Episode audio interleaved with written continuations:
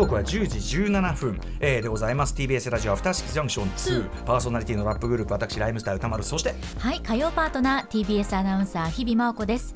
さてここからは聞けば世界の見え方がちょっと変わるといいなな特集コーナービヨンドザカルチャー今夜はこちらの特集です。TBS の短編映像アワードデジコン6が今年もやっぱり面白かった。なのでその見どころをパパッと紹介していただこう特集。よいしょ TBS が主催するアジア最大の短編映像アワードデジコン6この番組でもアフターシックスジャンクション1時代からずっと紹介してまいりましたしまあなんていうかそこから輩出したきら星のごとき才能たち、ですです。大きく羽ばたいていきましたし、はい。あとまあね音声ガイドとかね、はい。それも含めれば本当に大きく深く関わってきた感じでございます。え今年もやっぱりデジコン6すごい作品がいっぱい並んでいたらしいということで特集をお送りいたしますでは早速ゲストのご紹介です。デジコン6の特集といえばもちろんこの方です。アニメーション作家で長年このデジコン6審査員を務めていただいております。伊藤雄一さんです、はい、伊藤です。こんばんは。はよろしくお願いします。いらっしゃいませ。あ願いします。のちょっと時間遅くなってしまいましたが2になっても一つこの番組よろしくお願いします。い。や、楽しみです。はい。嬉しいよろですありしくお願いしがとうございます、ではでは伊藤雄一さんご紹介しておきましょう。はいアニメーションディレクター作家でいらっしゃいます。東京芸術大学大学院映像研究科アニメーション専攻教授。代表作は NHK 教育テレビの「ニャッキ」そして横浜を舞台にした短編「ハーバーテイル」などです。またさまざまなストップモーションアニメーションの企画イベントにも関わっていらっしゃいます。ご自身の作品もすごいという伊藤さんなんですけど、はい当然のことながら、えー、と前回は7月12日にまあ、とにかくストップモーションアニメーションが今、はい。世界的に面白い日本もそうだし世界もすごいぞということで、はい。えー、とまさにあの狼の家とかマルセルとかご紹介、はい。狼の家はその後私も無料地をやらせていただいて、ええ。見れば見るほどそしてそのなんていうかな考えたり調べたりすればするほどすげえ作品だなこれと。圧巻な作品でございました、はい。紹介していただいて本当にありがとうございます。うん。次はマルセルもぜひ。はいちょっとね公開終わっちゃいましたがまたちょっとソフトのタイミングとかあるかもしれない。ということでデジコン6でございます。が、はい。えっ、ともう四今年で4回目。だから4年目のね特集になりますね。すねはい、えー、ということで伊藤さんずっとお世話になっておりますがあのデジコン6まあ今年もはいなかなかすごいぞということなんですね。そうですね。毎回毎回変化があってね。はいもうその変化に乗っていくのがもう大変です。どどんな才能が来るかは全く分かんないわけですもんね。あもう予測不可能ですね。それこそそのプロの映画祭以上に分かんだからびっくりするってことがやっぱあるわけですよね当い然ねや。それがねまたアジアに展開してますから、そうですよね本当にその読めなさという点では一番楽しみです。確かにそうかもしれない。はい。改めてデジコン6どんな、えーイベントなのか、えー基礎的な説明日比さんからお願いいたします。はい、デジコン6ジャパンそしてデジコン6アジアとは？ということでそもそもデジコン6というのはですねアジア各地から優れた映像クリエイターを発掘するということを目的としていまして TBS ホールディングス2000年から主催しております映像フェスティバルです日本だけではなくてアジア各地域で予選の大会が行われてそれでゴールドに選ばれた、まあ、代表する作品が最終的にデジコン6アジアのステージで競うということになりますはい。でこの募集する作品間口が広いと私は大変思うんですけれども、15分以内であればアニメでも実写でも手法は問いませんうん。ですからもうあの難しい条件が意外とない映像作品であればいいんですもんね。あればいいんですすごいですね。で年齢もプロもアマも資格も問いませんで2015年からはこれがまたすごくて18歳以下のクリエイターを対象にしたユース部門、まあ、ここからモズさんというねあのクリエイターが誕生したりですとか、ここのユースからまたこのアジアへっていう人もいたりするので、はい。はい、ここにも若いクリエイターも揃っているという場所になってるんです伊藤さね。んだって今若い人はもう映像を撮るとか、まあなんなら編集するとか、もうなんていうかそうこれほど映像になんていうのだ作ることがデフォの世代っていないですもんね。もうね映像ネイティブですよね。ネイティブですよねうん本当にね。はい。もう僕らもびっくりするようなね、うんうん指先でアニメ作りましたが当たり前になりました。はい。ということで、えーまあ、その才能が集まってくるデジコン6なんですけども、はい。これまで実際に、えー結構まあすごい人を輩出し、はい。すごい作品たち、はい。輩出してきてるということでどんな人たちが？言わせていただきましょう、皆さん知らないわけないですよね。ぷいぷいモルカーですっていう。何度も言いましたよね。ぷいぷいモルカーの見里さんって言いましたよね。ねうん。ここから出たって言いましたよね、はい。なんつってね。燃えるちょっとはい。圧が強くてすいません、見里朝希監督は第20回の DigiCon6 JAPAN で「My Little Goat」これも素晴らしい。これも人形アニメを出品しましてジャパンのゴールドを受賞されたあのぷいぷいモルカーの可愛いとこだけ見てみるとびっくりしちゃうようなちょっとダークな作品でございますあがダークさこそ見里監督のまた強みであり、良さである。これ見てぷいぷいモルカーさらに見ればあモルカーにある毒気とかこういうのも分かるかもしれない。そうなんですよ。とにかくあと技術的にもす もう当然のことからすごすぎる、もう涙ちょちょぎれるテクニックがもう詰まっております、さらにさらに。はい「天描アニメーション骨紙」という作品矢野穂波監督が手掛けました。でこちら私も音声ガイドをね、アトロクとのコラボレーション企画として制作をさせてもらいましたが、この作品も第23回でジャパンそしてアジアの最優秀賞ダブル受賞されておりますし、うん。オタワ国際アニメーション映画祭の短編部門も受賞している。もうまさにジャパンだけではなくていろんな世界での賞にも輝くような作品が登場しているわけです。神はすごいからな誰がどう見てもすごいっていう作品ですから、ぜひ皆さん機会あったら見逃さずね見てください、はい、そして日比さんはいデジコン6、はい。あのー学生時代というかなこのアナウンス TBS アナウンサーになられる前から関わられたというそうなんですよ。あの、まあ、内定者ということでいろんな会社にまつわるお仕事のお手伝いができるんですけどそあその中の一つにデジコン6の、まあ、翻訳のお手伝いとか、ええ。まさにこうアジアの awarding の時にアテンドをするとかそういう学生のアルバイトとしてやらせていただいてたんですが、まあ、もちろんもともとなんでそれをしたいのかっていうと映像作品が私も大好きで、アニメーションも大好きだからということだったんですけれども、まあ、アナアナウンサーになってからは司会を担当しておりまして、で今回も一次審査91作品ですね。全部拝見をしまして、審査にも少しだけですが参加しております。はいということで。だからもうあの伊藤さんもう DigiCon6 の中でももう日比ちゃんなんていうの？可愛がられ方がいやもうなんか、えファミリーですよね本当に。そうなんですよ。だからもうなんかこんなに立派になられて。る なんか父親の気分です、なんかねその雰囲気も見ててね微笑ましいものがあるんだけども。年に一度先生たちに会える awarding がすごく私も楽しみで。いやね僕らもですよ、はい。今年はね忙しすぎてなかなかねごはい挨拶もできなかったんですよ。後ほど言いますけどちょっとちょっとさらにこうスポットが当たるイベントになったということで、ね第25回、うん。え今年から結構ちょっとまたモードが変わったんですよね。そうなんですよ、スタッフが一新いたしましてですね作家と共に成長するという目標を改めて確認して再出発となりました、うん。で、まあ、今後クリエイターを招いたワークショップなども開催していくんですが大きく授賞式が変わりました。ジャパンとアジア別々だったんですけれども今回同じ日にということになりまして、先月10月7日に開催されて赤坂のブリッツスタジオ。で私が司会そして上白石萌音さんにもお越しいただいて、うん。テレビで放送するという流れになっております。後日。というかもうすぐです。はい、土曜日です。土曜日、もうちょっと先行っちゃってもいいかな、えーとはい11月18日土曜日の深夜1時58分からはい。深夜3時28分、TBS テレビにて90分ですよ。90結構そうなんです。がっつり枠。そうなんです。なんでちょっと皆さん今すぐ録画予約した方がいいはいかもしれません。、予約お願いします。はい見てくださいお願いします。ということでさてさて今年、はいまずあの応募総数であったりとか、はい結果どんな感じになったんでしょうか？はい、ユース部門は75、一般部門は303、合わせて378ということになりました。うんあ、私さっき91って言ったけど違うか。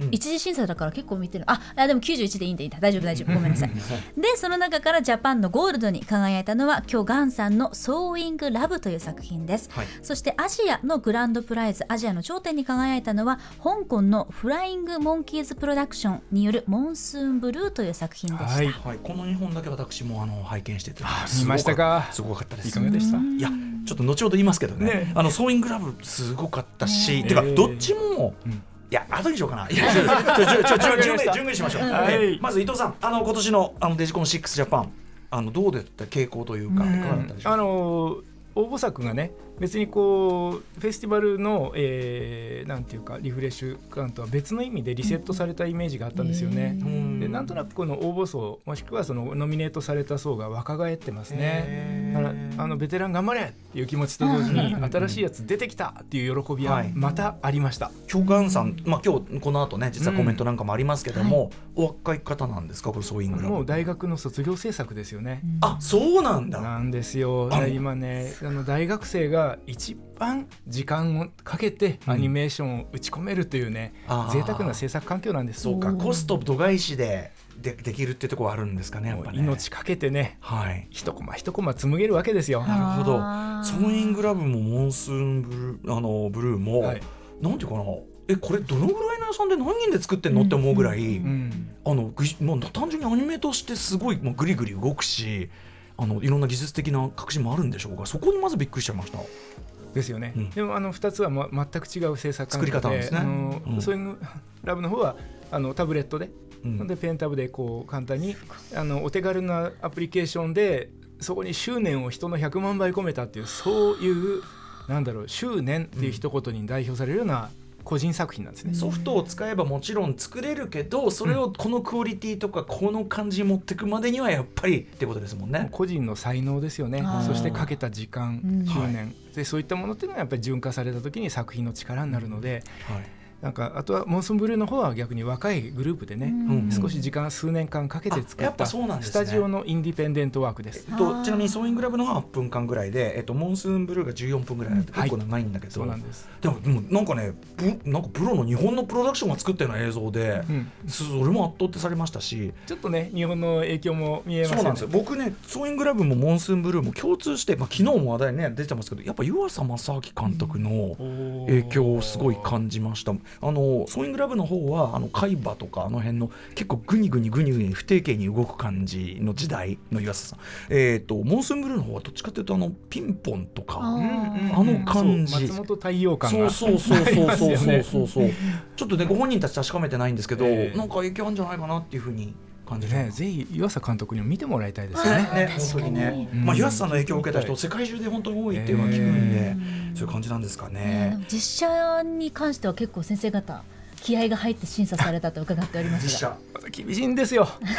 厳しい。でね、リセット感とかリフレッシュっていうけど審査員はだいぶこう皆さん踏襲されてですね、えあの CG プロダクションポリゴンピクチャーズの塩田社長とか、あとは、えー映画監督犬堂一心さん、おう。ねそれから、えーシン・ゴジラのね、うん。井口真嗣さん、うんうんえーまあ、他にもいらっしゃるんですけどもその辺はもう変わらずというところでこう、なんだろう骨太な審査を。うん。一歩も譲らず、うん実写厳しすぎる。いやー でもそれはあのーいやそれはでもやった方がいいですよそれはうんね。ねうん。うんうんだから僕らアニメーションに関わる人間がこれを面白いじゃないかって言うとふんって感じですよね。でそれを犬堂監督はもうロジカルにててててててててて犬堂さんなんか8ミリ時代からそれはやって、はい何がどうなってどのぐらいのあれでどのそれこそどのぐらいの労力とか頭を使ってやってるか見えちゃうんですよねきっとね。そうですよでね、樋口さんは逆にそのなんていうかあの炸裂する箇所を見つけて褒めるのがすごくうまいんですよ。いだからそのやっぱパッションが炸裂してるかどうかの方がね、うん。技術全体のこのクオリティなんてのはそんなの後から上げりゃいいんでとかね、ええ。あるかもしれないですね、アイデアとか。その一戦に関しては厳しい。ああ逆にね。ええ。そうかそうかそうかだそうか。から審査は本当にエキサイティングで楽しいですよ。へーたまにあのドロドロになりますけどね。そそその様子が見たい気もしますけども。確かに。見たいような見たくないような。でも最後はみんな笑顔で。うん。はい。ねすごい才能に合えばね、うんうん。ということで、えー第25回 DigiCon6 JAPAN アジアということなんですけども具体的にどんな作品たちなのか、えーさらに深掘りしていきましょう。こちらです。 JAPAN Gold を受賞した Sewing Love どんな作品？ソーイングっていうのはだから縫うの、縫うの sewing ですかはい、ね、縫うはいーというのがすごく大事なアクションになってくるわけですね。あそういうことかってね見てると思いますけども、うん改めましてどんな作品なんでしょうかソーイングラブはい、アニメーション作品です。 Sewing Love は体に大きな人の形をした穴がぽっかり開いた男が主人公です。ある日、ある日、その穴の形にすっぽりと収まる女の子と出会います。文字通り一体化した二人は幸せな日々を過ごします。ところが男は孤独を恐れるあまり疑心暗鬼となり自分の穴に少女女の子の体を縫い付けていきます。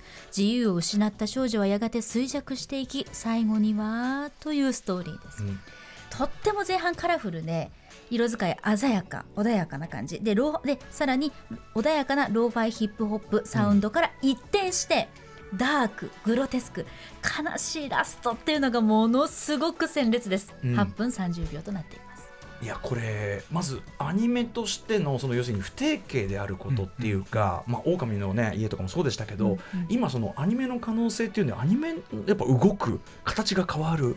それ自体の驚きみたいなものがまず単純に技法的に僕見てて、あの驚きがありました、でさらにやっぱそのテーマ的な部分ですよね、うん。そのやっぱり愛がお互いがお互いのの境界線を見失うようなものがもうあ一体のようだっていうのが愛の気分だとしたらそれがいつしか支配に変わるっていうのを例えば食卓でさ最初楽しくこうやって一緒にこう食べさせ食べさせたり、うん。食べるっていうことでまたぐいっと巻き込んでまた一体化して楽しいね幸せだねっていうのが後半全く同じ構図がなんていうかこう縛り付けて、ん飲み込んじゃうみたいな。同じアクションが違うように見えるとかもあ考えられてるなみたいなこと思って、うんうんどんな人生経験を積んできてこんな作品を作るんだみたいな思ったりしてですね。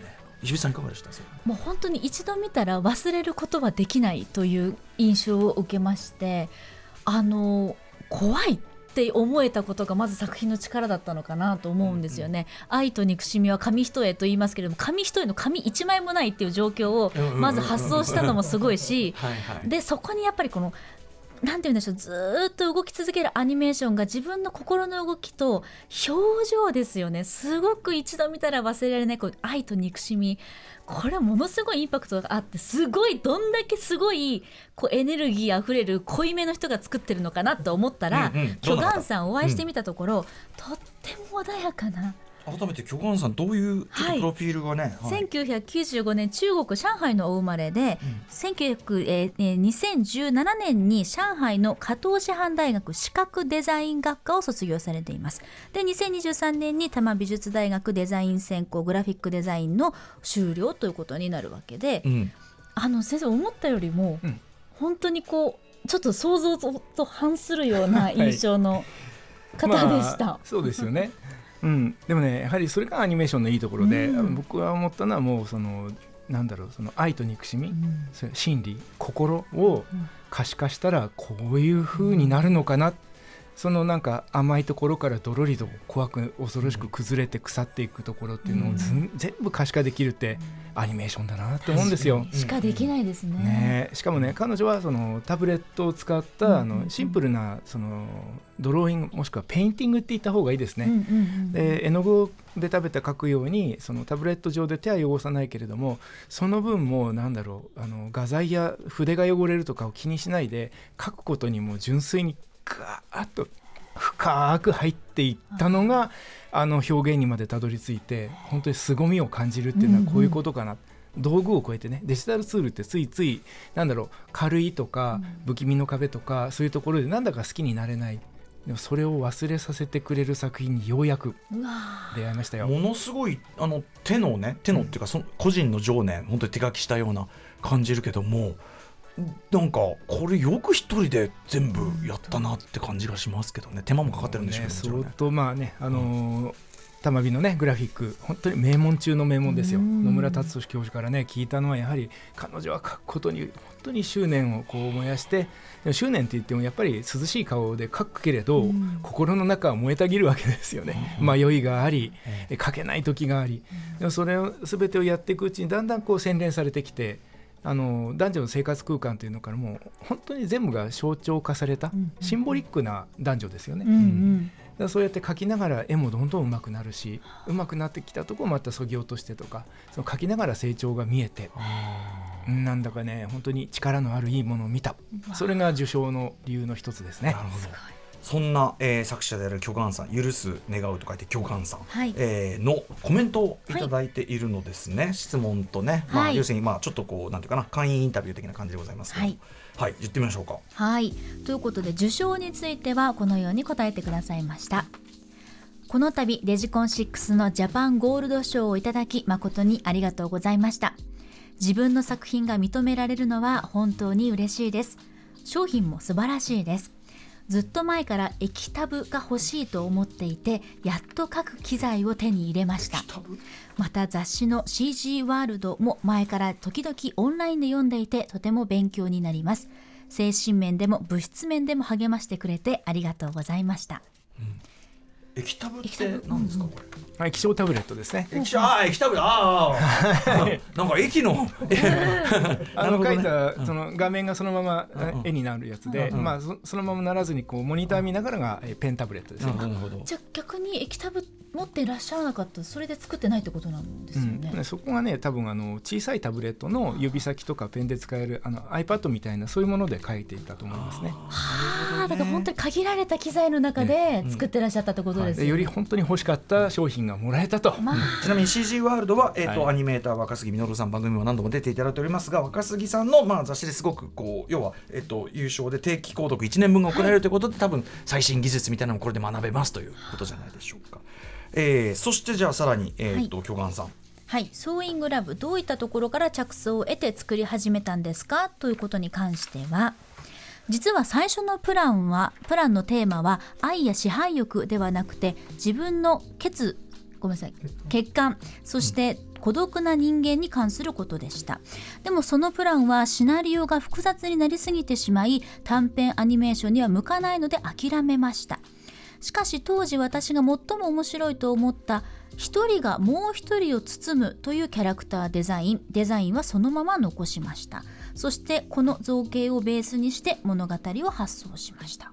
なるほど、うん。あのーぽっかりに人型に相手さっき言った僕が巻き込んだりとか、はい。うん。そこがむしろそこからテーマを導き出していったってことなんですかね。なんかね結構そういうのあるんですよ。うんうん。一番イメージがこれだけは浮かぶ、うんそこからこう膨らませていく、うんうん。あの彼女の場合はそれでとても成功しました。あーなるほどなるほど面白い。ないやだからこんないやどんな先にどんな人生経験積めばこんな話があって、ある意味そのなんか浮かんだビジョンが教えてくれるテーマみたいなことがあるんですねやっぱねこういうですね。本当キーワードになるってそういうことですよねな。るほどさてさてじゃあどうやって作ってるのかそよこれうなんです、うん。どういった手法で書いているのかこれに関しては基本は iPad のアプリプロクリエイトを使って書いた 2D デジタルアニメーション作品ですがタイトルと最後のクレジットはストップモーションアニメーションです。タイトルは赤い糸で縫いながらカメラで撮りました。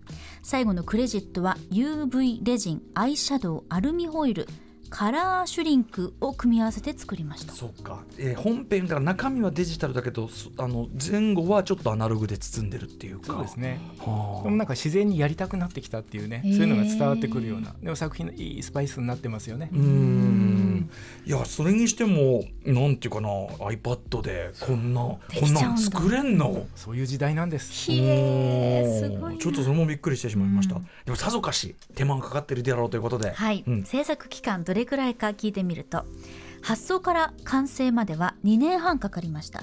半年くらい脚本と絵コンテの修正を続け1年間原画を繰り返し書き直しました、そして1年くらい色付けと他の作業をしました。半年、まあ、ベースを作って1年間こう今度はその絵にしてってでその1年残りの1年でこうなんていうかちゃんと整えてというか計2年。半、はい。これってその8分半ですよね、先生から見て1年あ2年半っていうのはどうですか？いやかかりますね。普通で言ったらやはりこれはあの、まあ、大学院で言ったら1年半ぐらいで作るところ2年半かけてるってことは休学とか留年とかしてるんじゃないかというぐらいね時間かけてるんですよ。結構ね大学院生もそういうのいます。計画的に、えー、1年じゃなくて2年でやりますとかね。これがやはりできるっていうのが学生の一番贅沢で素晴らしい、そういうねあの時間の使い方だと思いますよ。見る側としてはだからつまり商業作品では、うん。味わえないオーバーコストな密度っていうか豊かさっていうかそれをお金に変えちゃいけない。ですね。ってことですよね。そうなんですよね。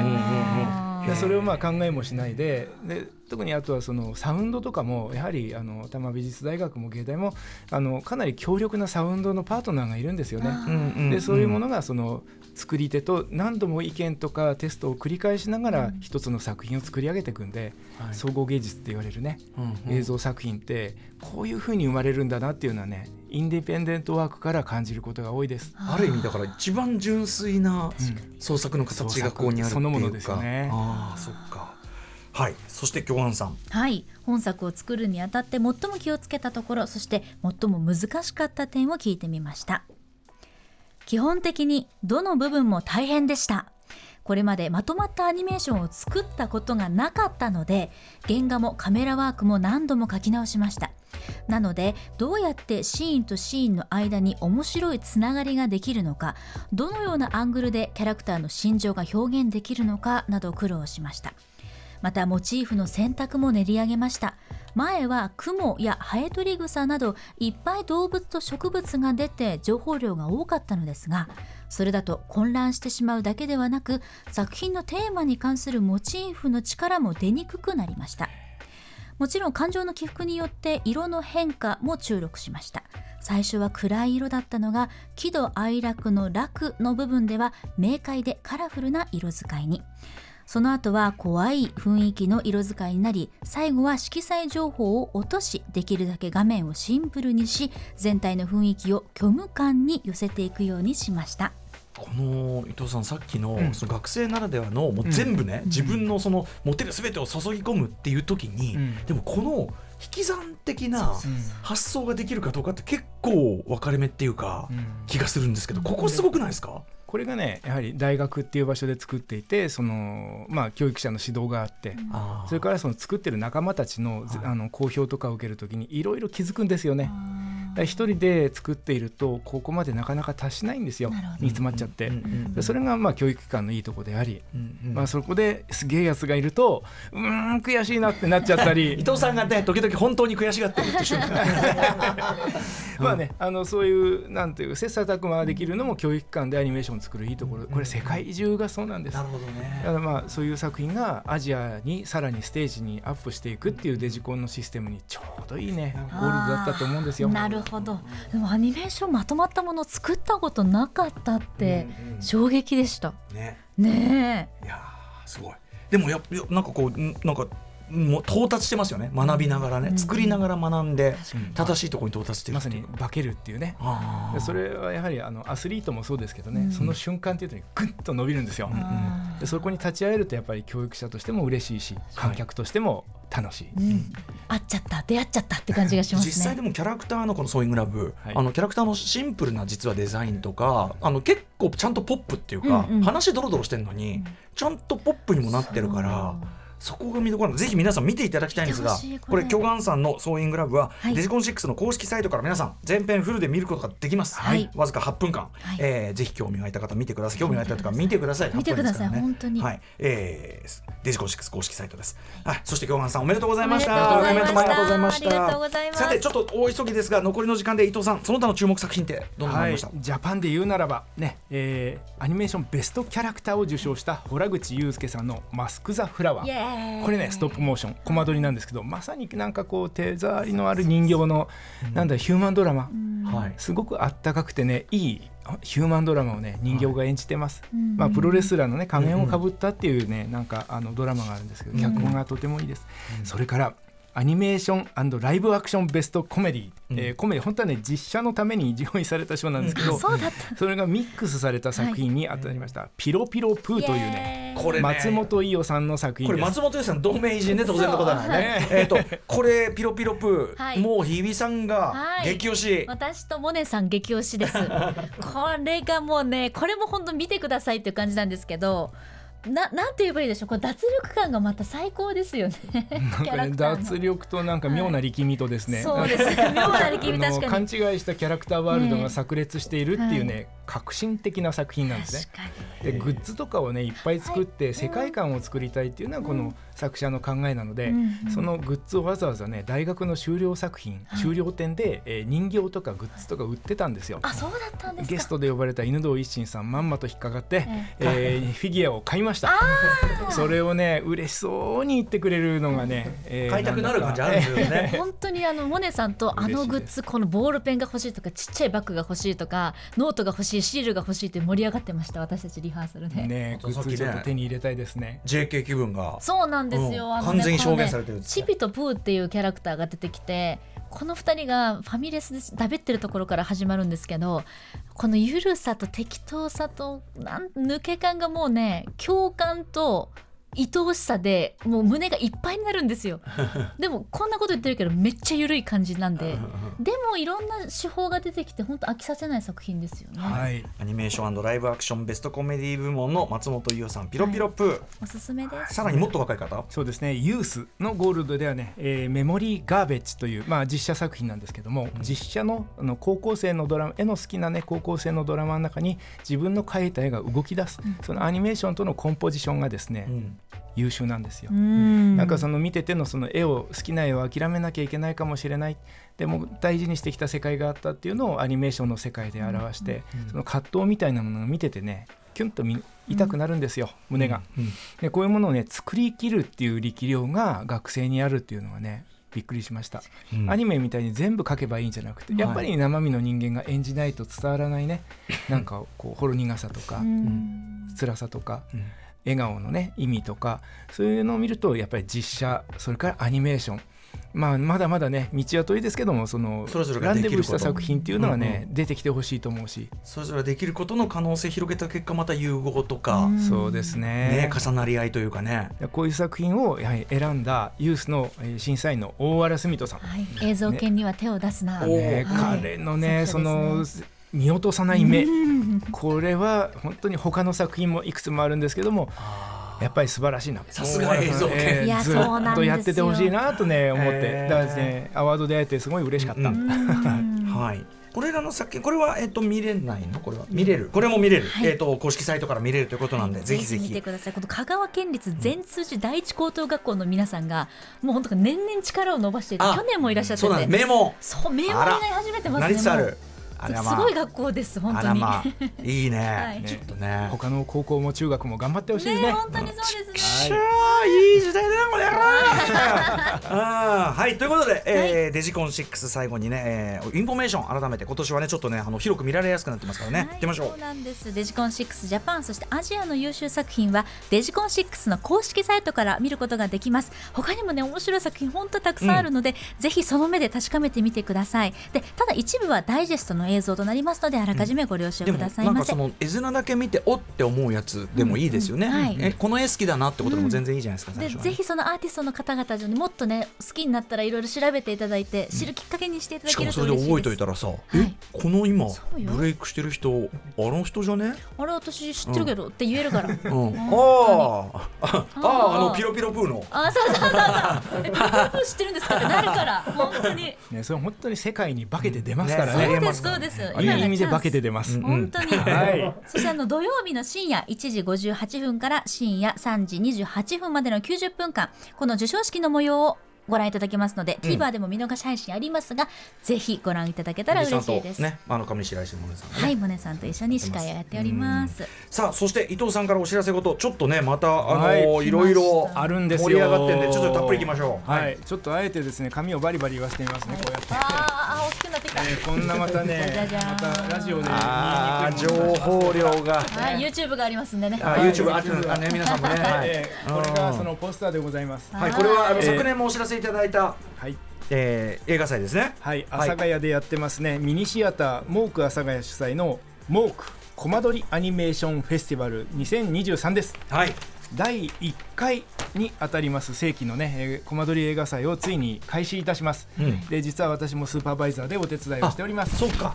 これがだから正規前前はゼロ回じゃないけどちょっと試しに前0回ねがですねまたそのポスターがねカオス極まりなくてですね 読めなかったんですよ。これは。今回カオスちょっと薄まったんですけあどあまだね。ぜひ見てほしいぐらいカオス、でもそれぐらい詰まってるいろいろやりたいことがあるというかね、見はい、非常にねでも充実したものになりましたよ、うん。でこれもですねあの、まあ、ここ番組でも触れたマルセル、ねはい。靴を履いた小さな回もオープニング上映します。し、うん。あとね結構話題になったイタリア人と犬お断り、ねうん。それから、えーネズミや天国がお似合い。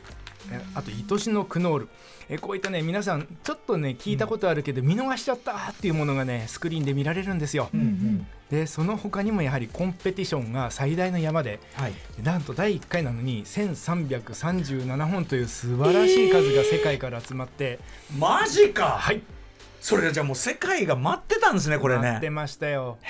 そして、えー、とその中で国際審査員というのが、まあ、第一次第二次と審査をやったんですけれども、第一次はね、えー川本喜八郎さんの右腕とも言われたうん。細川晋さんを中心に、えーまあ、5人の方が頑張りました、うん。で国際審査としては私もやるんですけど、えー、合田経郎さんどーもくんの監督、それから、えーついにですね私が最も尊敬する一人あのアニータ・キリさんというペーパーカットアウトのうん「 Angry Man」という名作を作った教授も来日されます。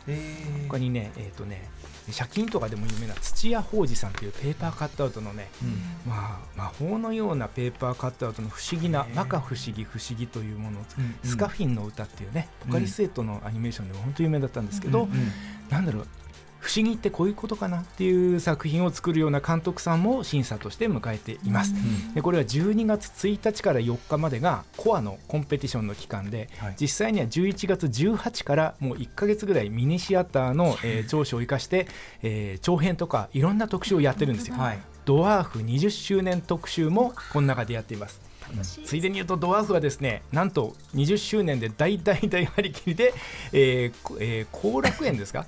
うん。の、えーアーモというギャラリーでですね、ええ。20周年展をやります。ドワーフだ、はい、もうこれね今までのに人形とかの最大規模の展示ワークショップトーク私のもう盛実家地りだくさんです元で。ございます行かない。と僕もうっかり呼ばれそうな勢いがあるんで、呼ばれなくても行こうと思ってますがぜひぜひドワーフ20周年展は、えー注目していただきたい。ずれね後楽園のあったそこのそこでやるのはい、とか。だからね、モーあとクネジアニメーションの映画祭、うん、ネジ式とあネジ式。よくぞ目をつけていただきました、ね。ここのそのモークが、えーアニメーションの小さな学校っていうのもやっててそこはで独立作品として、はい。あの名作漫画、うん。ネジ式はい。のストップモーション長編企画を進めています、えー。今回初めてそのパイロットフィルムを出します。ええスタジオツアーもやります。それ？楽しそう。すごくで合いそうねえいいでしそうょう。阿佐ヶ谷のドロッとした土地に だしでも。ネジ式が合いそう。ストップモーションアニメーションが。はい